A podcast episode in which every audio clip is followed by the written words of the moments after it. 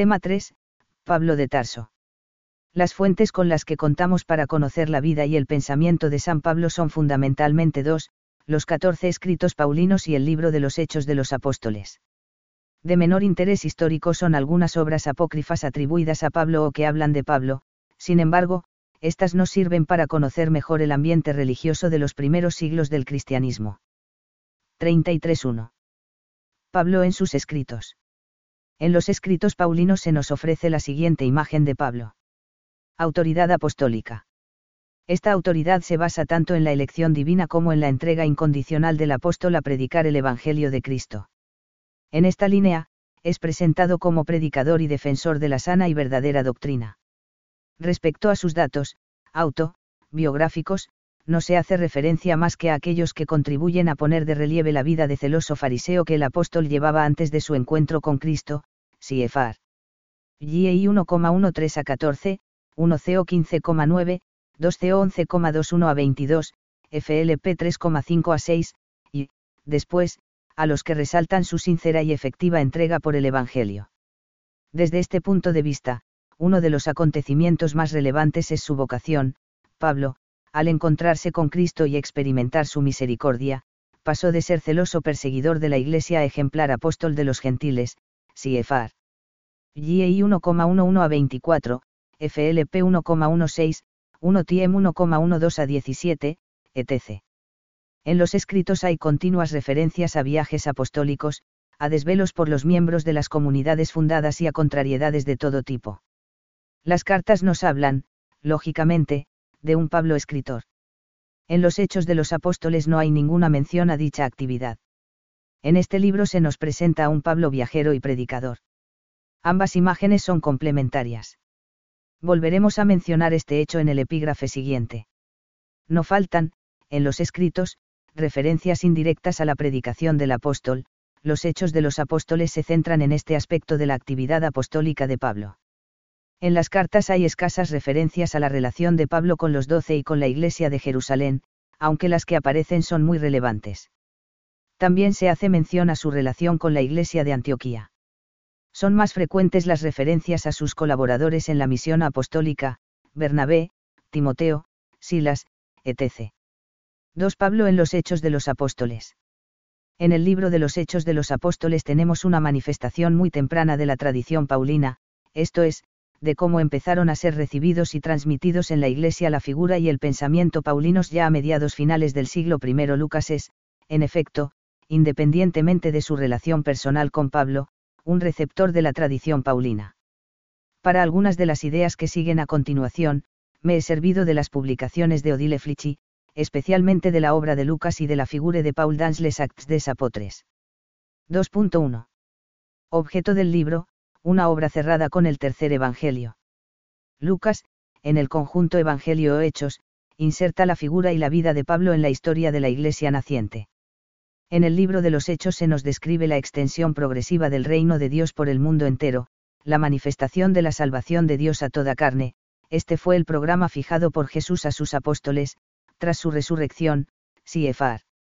LC 24,45 a 49, HCH 1,6 a 8. A lo largo de la narración, en Pedro encontramos las bases teológicas para esta expansión, CFR. HCH 11, Pablo será el modelo de misionero que la lleva a cabo, predicaba el reino de Dios y enseñaba lo referente al Señor Jesucristo con toda libertad y sin ningún estorbo, CFR. HCH 28,31 y 1,1 a 3. 2.2. Los personajes del libro de los Hechos de los Apóstoles. Los Hechos de los Apóstoles dibujan una estrecha relación entre Jesús y la tradición apostólica. La vida de los apóstoles Esteban, Felipe, Pedro, Pablo se conforma con la vida de Jesús. Cada discípulo tiene uno o varios rasgos que lo asemejan a Cristo. Este aparece así claramente como el modelo fundador del discípulo, aquel en quien está arraigado el sentido de la misión de la Iglesia, pero, sobre todo, el que sigue presente en su Iglesia a través de todos los que dan testimonio en su nombre. Los apóstoles y los discípulos dan testimonio de esta presencia y de la salvación ofrecida al mundo entero. Todos ellos, además, son asistidos por el Espíritu Santo. La Iglesia verdadera es apostólica. Dentro de los paralelismos que el libro establece entre las vidas de Jesús y los apóstoles, y las de los apóstoles entre sí, el que aquí más nos interesa es el de Jesús Pablo. Lo mismo que Jesús, Pablo va a predicar a las sinagogas, LC 4,15.16.33.44, 6,6, 13,10, HCH 9,20, 13,514, 14,1, 17,12.17, 18,4.19, 19,8. Igual que Jesús, Pablo expulsa espíritus impuros, LC 4,33 a 36, HCH 16,16 a 18. Lo mismo que Jesús había tomado, la decisión de ir a Jerusalén, Pablo, tomó la decisión de ir a Jerusalén, pensando, después de estar allí debo visitar también Roma, LC 9,51, HCH 19,21. Igual que el Evangelio para la pasión de Jesús, el relato de hechos implica también anuncios de la pasión de Pablo, ahora, encadenado por el Espíritu, me dirijo a Jerusalén, sin saber qué es lo que me pasará allí, excepto que por todas las ciudades el Espíritu Santo testimonia en mi interior para decirme que me esperan cadenas y tribulaciones, dice Pablo, mientras que el profeta Agabo, después de haberse atado las manos y los pies con el ceñidor de Pablo, declara, esto dice el Espíritu Santo, en Jerusalén, los judíos atarán así al hombre a quien pertenece este cinturón, y le entregarán a manos de los gentiles, LC 922.44, 18,31 a 33, HCH 20,22 a 23, 21,11. Pero no se haga mi voluntad, sino la tuya, a esta oración de Jesús en el Monte de los Olivos le hace eco la reacción de los compañeros de Pablo ante su determinación de ir a Jerusalén, dispuesto a morir allí por el nombre del Señor, hágase la voluntad del Señor. LC 22,42, HCH 21,14. Sobre todo es el final de los relatos de los hechos, dedicado al arresto y el proceso de Pablo, HCH 20 a 28, el que aparece como calcado sobre el relato de la pasión de Cristo. Para designar estos capítulos se habla del relato de la pasión de Pablo. Igual que Jesús, Pablo es azotado antes del proceso, LC 22,63, HCH 23,2. Igual que él, comparece ante el Sanedrín al día siguiente de su arresto, LC 22,66 a 71, HCH 22,30 a 23,10. Después, comparece ante las autoridades romanas, a Pilato corresponde la figura de Félix, LC 23,1 a 7, HCH 24,1 a 27. Luego, comparece ante las autoridades judías, representadas por el rey Agripa, deseoso de escucharle, como había sucedido en el caso de Jesús con el rey Herodes, Herodes se alegró mucho de ver a Jesús, porque desde hacía bastante tiempo deseaba conocerlo, LC 23,8 a 12. Igual que Jesús, conducido ante Pilato, Pablo comparece de nuevo ante las autoridades romanas, representadas por el gobernador Festo, LC 23,13 a 24, HCH 25,1 a 12. Es, entregado, el mismo término empleado para Jesús, junto con algunos otros prisioneros, llevaban también con él a otros dos malhechores para ejecutarlos, LC 23,25.32. Algunos exegetas ven en el episodio del naufragio en el capítulo 27 el equivalente simbólico del relato de la muerte y la resurrección de Jesús. En efecto, este episodio subraya la dimensión salvífica aportada a todos por mediación de Pablo, cuya inocencia queda así definitivamente establecida. 2.3. Viajes de Pablo en los Hechos. En Hechos, Pablo es un viajero. Lucas no nos lo presenta como un escritor. Tampoco es necesario que lo haga. Su libro tiene unas características muy concretas. Además, Jesús no escribió nada, el hecho de escribir no le serviría a Lucas como ejemplo de paralelo Pablo Jesús. El lector de Hechos presumiblemente ya sabe que Pablo escribió cartas, a Lucas le interesa fijarse en otras cosas. Por eso, se centra en los viajes y en los discursos. A. Primer viaje apostólico, HCH 13,114,28. Este viaje fue una tarea encomendada por la Iglesia de Antioquía. En él, Pablo no tuvo la responsabilidad directa. En los lugares que visitaron Chipre y Galeisia había muchas comunidades judías, fruto de la diáspora, a menudo en localidades donde la mayoría de habitantes era gentil. El inicio de la predicación a estos últimos y los frutos que hubo, alentaron la discusión que tendría su culmen en la Asamblea de Jerusalén, narrada en HCH 15,1 a 35, CFR. GA 1. La decisión allí adoptada, lo único necesario era ser de Cristo, vivir con Cristo y según sus palabras, supondrá un esclarecimiento en la naturaleza de la obra redentora de Cristo y un impulso definitivo a la universalización de la Iglesia. B. Segundo viaje apostólico, HCH 15,36 18,22. En este viaje ya no participó Bernabé. En su lugar fueron Silas y, desde Listra, Timoteo. En esta ocasión se trata de una misión dirigida por Pablo mismo. O, más bien, por el Espíritu Santo. En efecto, fue en Troade, a orillas del mar Egeo, donde Pablo vio en sueños a un macedonio que le pedía ayuda. Fue así como al apóstol dio el salto a Europa. Allí fundó algunas de las comunidades que más alegrías le dieron, Filipos y Tesalónica. Otro evento fundamental de este viaje fue la predicación en Acaya, Atenas y Corinto. Lucas nos relata en el discurso del Areópago los esfuerzos de Pablo por predicar el Evangelio según las categorías griegas, para dar a entender a los griegos que este Dios de los cristianos, de los judíos, no era un Dios extranjero a su cultura, sino el Dios desconocido que esperaban, la verdadera respuesta a las preguntas más profundas de su cultura. C. Tercer viaje apostólico, HCH 18,23-21,16. Durante este viaje, Pablo permaneció en Efeso dos años.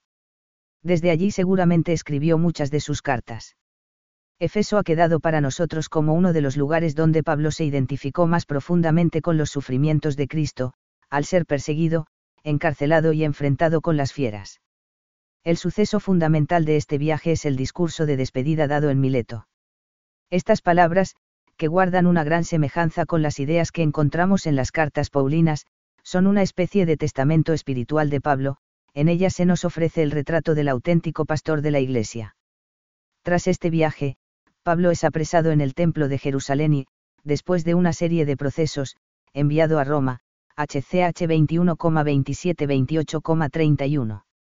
De esta etapa de su vida, destacan el discurso de defensa ante el pueblo judío, HCH 22,1 a 21, el discurso ante Félix, HCH 24,10 a 21, el discurso ante Agripa, HCH 26,223, el naufragio y la estancia en Malta, HCH 27,13 a 28,10, y las conversaciones de Pablo con los judíos de Roma, HCH 28,17 a 28. 2.4. Discursos de Pablo en los Hechos. En el libro de los Hechos hay nueve discursos de Pablo, incluidos en sus diversos viajes apostólicos, uno en Antioquía de Pisidia, uno en Listra, uno en Atenas, uno en Mileto, uno en Jerusalén, dos en Cesarea Marítima, uno durante el viaje entre Creta y Malta y uno en Roma. Unas notas sobre los más importantes. A. Discurso en Antioquía de Pisidia, HCH 13,16 a 41. Pablo visita la sinagoga para testimoniar la resurrección de Cristo. De este modo, sigue la norma de predicar en primer lugar a los judíos la venida del Mesías y de invitar a creer en el cumplimiento de las promesas divinas, aunque en este caso se trata de un judaísmo de la diáspora ya abierto a un mundo no judío.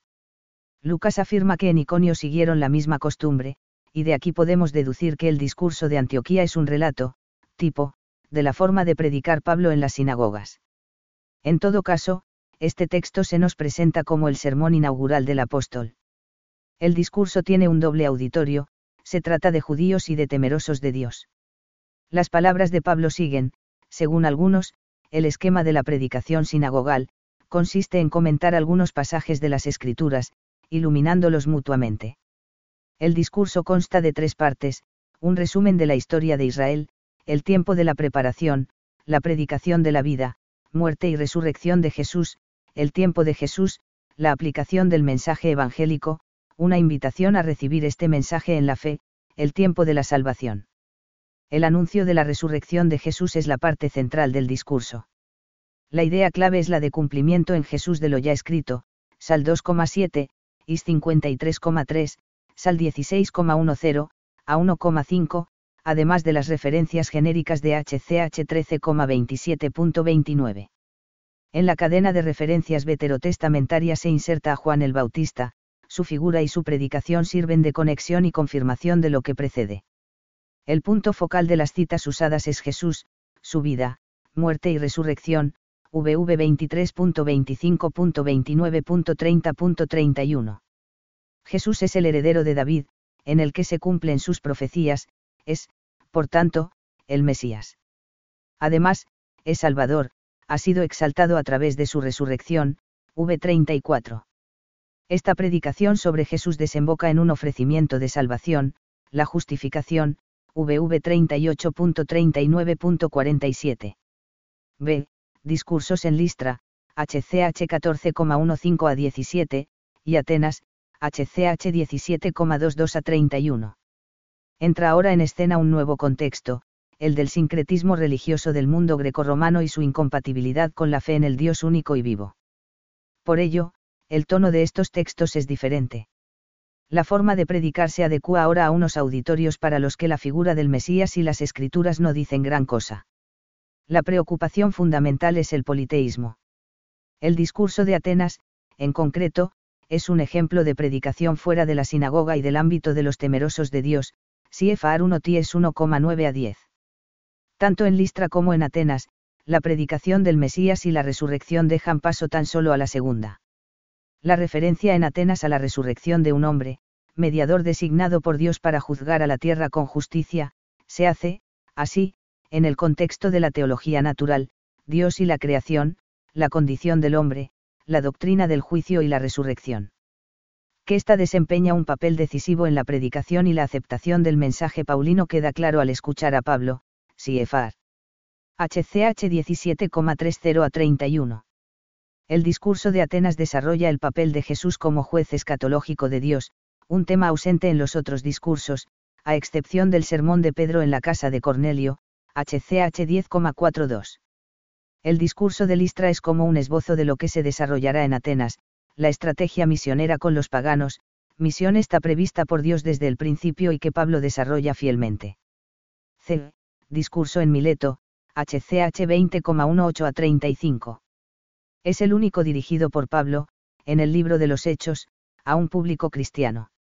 En él, el apóstol explica que ha anunciado sin descanso, a judíos y gentiles, la conversión a Dios y la fe en el Señor Jesús, HCH 20,21, e insta a que los ancianos velen por la Iglesia de Dios, que, él, ha obtenido con su sangre, HCH 20,28.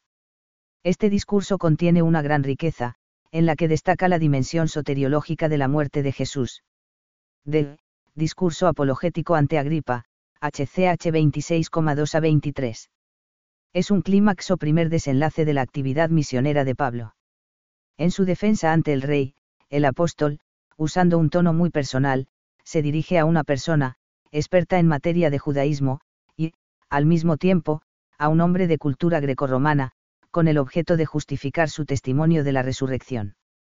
Pablo relata de nuevo su vocación, seleccionando lo más adecuado para su auditorio, la idea a comunicar es que él, fariseo estricto observante de la ley, convertido en testigo de la resurrección, ha sido ejemplar en su fidelidad y obediencia al Dios de Israel. La coherencia de su vida explica y justifica su actividad misionera, él tan solo ha ejecutado el encargo divino de llevar la luz de Cristo a los gentiles, misión que, por otra parte, ya había sido encomendada a través de Moisés y los profetas.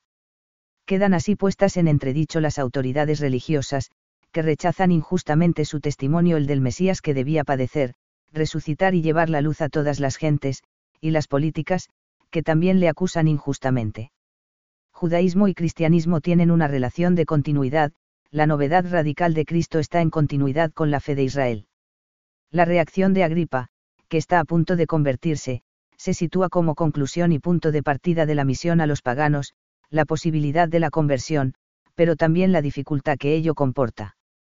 3 Pablo en otras fuentes. San Pablo y sus escritos son mencionados, además de en los Hechos de los Apóstoles, en otro escrito canónico, la segunda carta de Pedro. Existen también menciones a la vida y al pensamiento de Pablo en diversas obras apócrifas, esto es, no canónicas, algunas de las cuales se presentan como escritas por el apóstol. A estas fuentes podemos añadir alguna interesante cita temprana en obras patrísticas, y alguna tradición local. La segunda carta de Pedro es un importante testimonio sobre la actividad epistolar de Pablo y sobre la autoridad de sus cartas. Por lo tanto, queridísimos, a la espera de estos acontecimientos, esmeraos para que los encuentre en paz, inmaculados e intachables, y considerad que la longanimidad de nuestro Señor es nuestra salvación. Así os lo escribió también nuestro querido hermano Pablo según la sabiduría que se le otorgó, y así lo enseña en todas las cartas en las que trata estos temas. En ellas hay algunas cosas difíciles de entender, que los ignorantes y los débiles interpretan torcidamente lo mismo que las demás escrituras para su propia perdición, 2 P 3,14 a 16. La primera carta a los Corintios de Clemente Romano, C95 DC, habla de un viaje de San Pablo hasta los confines extremos del occidente. También comenta que el apóstol estuvo siete veces cargado de cadenas, y recuerda que tanto él como San Pedro dieron el supremo testimonio por Cristo, 1 Cli 5,6 a 7. El fragmento de Muratori, quizá de finales del siglo II, dice textualmente. Los hechos de todos los apóstoles han sido escritos en un libro.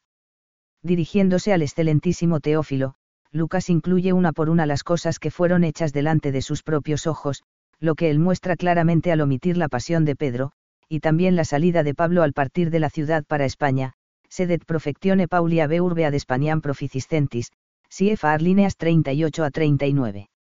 En Tarragona, España, se conserva una tradición local del viaje de Pablo a esta región. Epifanio de Salamina, C315-403, nos habla de la visión, ebionita, de Pablo, los ebionitas son una secta judeocristiana, lógicamente muy hostil hacia el apóstol. Según estos, Pablo era gentil, hijo de una madre gentil y de un padre gentil. Cuando subió a Jerusalén, y después de permanecer mucho tiempo allí, se apoderó de él el deseo de desposar a una de las hijas del sacerdote. Por esta razón, se hizo prosélito y se circuncidó. Luego, al no conseguir casarse, se airó y escribió contra la circuncisión y contra el sábado y la ley, Siefar. Epifanio de Salamina, Panario no adversus aereses, y 2, 30.16.6-9. Hechos, apócrifos, de Pablo, c. 170. Estos hechos, compuestos en Asia Menor, contienen tres escritos, los hechos de Pablo y de Tecla, el intercambio de cartas con los Corintios, Carta de los Corintios a Pablo y Carta de Pablo a los Corintios, tercera, y el martirio de Pablo. Su composición suele situarse a finales del siglo II.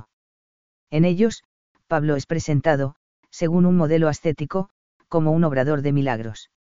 El compilador de los hechos fue depuesto por su obispo en castigo de la falsedad de la obra, Siefar.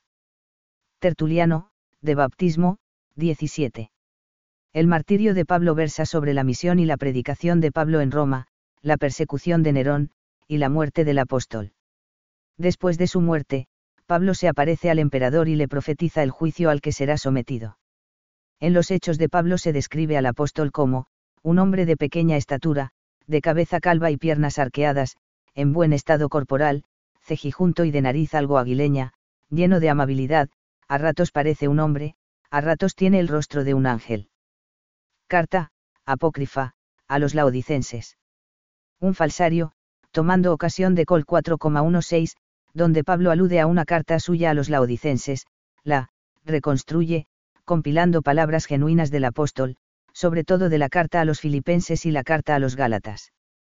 Presumiblemente fue compuesta, en griego, entre los siglos 2-4, y de ella nos ha llegado tan solo una traducción latina. Correspondencia Seneca Pablo. Se trata de ocho cartas del filósofo Lucio Anneo Seneca a Pablo y seis breves respuestas de este. Quizá la ocasión para componer esta correspondencia haya sido el encuentro de Pablo con Marco Anneo Galión, hermano de Seneca y procónsul de Acaya, como nos relata HCH 18,12 a 17, y el motivo, mostrar la superioridad del cristianismo sobre la filosofía pagana. Esta correspondencia se data normalmente como del siglo IV, aunque algunos la retrasan no parece que todas estas cartas hayan sido compuestas al mismo tiempo. Apocalipsis, apócrifo, de Pablo. Esta obra indaga las arcanas palabras oídas por San Pablo cuando fue arrebatado hasta el tercer cielo, CFR 2CO 12,2 a 4. El original fue escrito presumiblemente en griego, a mediados del siglo III. Se conservan traducciones en latín, siríaco, copto y otros idiomas. 4. Cronología paulina. Una confrontación básica entre los datos aportados por los hechos y por las cartas puede encajar en un cuadro cuyos trazos básicos sean los viajes apostólicos. Algunos de los acontecimientos que aparecen en dichos escritos pueden servirnos para establecer tanto una cronología relativa que es antes y que es después como una cronología absoluta en qué año sucede cada cosa de la vida de San Pablo. Comento aquí siete. Los cuatro primeros son de datación más cierta, los tres siguientes, de interpretación, datación o colocación incierta. La huida de Damasco y el etnarca del rey Aretas. El decreto de Claudio por el que expulsa a los judíos de Roma. La acusación ante el procónsul Galión. El encuentro con Félix y Agripa, el relevo entre Antonio Félix y Porcio Festo. Los Epeita, después, de la carta a los Gálatas, GI 1,18.21, 2,1, y la estancia en Siria y Cilicia. La hambruna descrita en HCH 11,27 a 30 y las subidas de Pablo a Jerusalén antes del llamado, concilio, de HCH 15 y GI 2. El primer viaje apostólico, tal y como aparece en el libro de los Hechos, y el encuentro de Jerusalén, HCH 15 y GI 2. A. La huida de Damasco y el etnarca del rey Aretas. Un dato central, teóricamente de Itabal, que no serviría como punto de referencia para situar los acontecimientos descritos en la carta a los Gálatas, es el reinado de Aretas. El principal problema es que históricamente no hay constancia de que Damasco estuviese en esa época en manos de los nabateos, de los que Aretas IV fue rey entre los años 9 AC y 39 DC. Suponiendo que fuese así, dato avalado por la inexistencia de moneda romana en aquel lugar en aquella época, podríamos datar la huida de Pablo en torno al año 37 DC. B. El decreto de Claudio por el que expulsa a los judíos de Roma Suetonio, Claudias 25.4, menciona este edicto, y la tradición lo fecha en el año noveno del imperio de Claudio, el 49 a 50. Sin embargo, Diocasias, 6 de junio de 1960, data este edicto en el año 41, aunque, como él mismo dice, fue prohibido en asamblea porque la expulsión fue imposible en aquel momento. C. La acusación ante el procónsul Galión Pablo fue acusado de ser un sedicioso por los judíos de Corinto, ante el procónsul Galión, HCH 18,12 a 17. Este Galión era hermano de Séneca y, como sabemos por su epistolario, tuvo este cargo tan solo un año, debido a su precaria salud. Gracias a una estela encontrada en Delfos, y de una forma indirecta, se puede datar el proconsulado de Galión en los años 51 a 52. D. El encuentro con Félix y Agripa, el relevo entre Antonio Félix y Porcio Festo. A través de los datos que nos proporcionan Tácito y Flavio Josefo, podemos fijar la fecha de la toma de posesión de Antonio Félix como procurador de Judea entre el año 52 y el 53. El relevo de un procurador se daba, normalmente, cada dos años, por tanto, Porcio Festo debería haber tomado posesión entre el año 54 y el 55. Sin embargo, es posible que el mandato de Félix fuera superior al normal, como ya dice el mismo Lucas en HCH 24,10.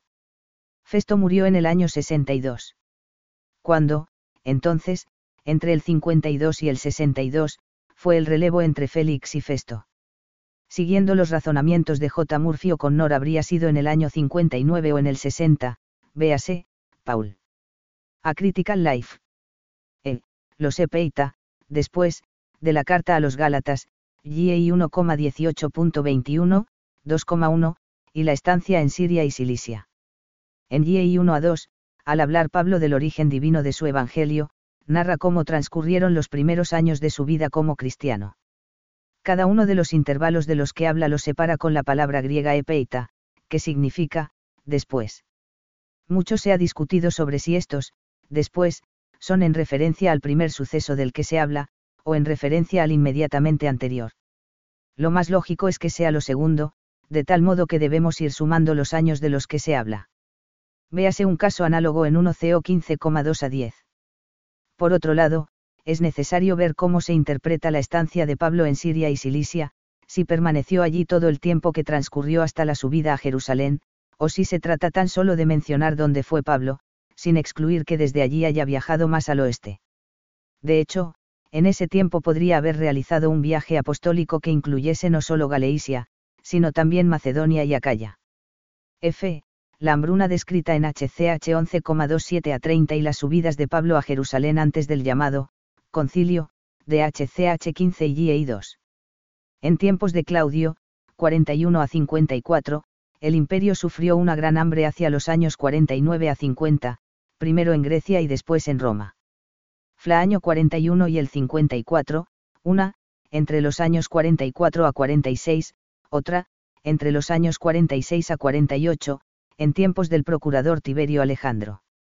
Según la carta a los Gálatas, Pablo solamente subió a Jerusalén una vez entre su conversión y el concilio de Jerusalén, GEI 1,18 a 19, CFR. HCH 9,26 a 29 ¿Cómo compaginar esto? G. El primer viaje apostólico, tal y como aparece en el libro de los Hechos, y el encuentro de Jerusalén, HCH 15 y GEI 2. Respecto a esta reunión, llamada normalmente, Concilio de Jerusalén, hay dos puntos en discusión, la fecha de su celebración y el carácter de la resolución, geográfico o religioso. Según algunos, tuvo lugar después del primer viaje apostólico descrito en Hechos, según otros, después del segundo, algunos opinan que tuvo lugar antes del primer viaje de Hechos.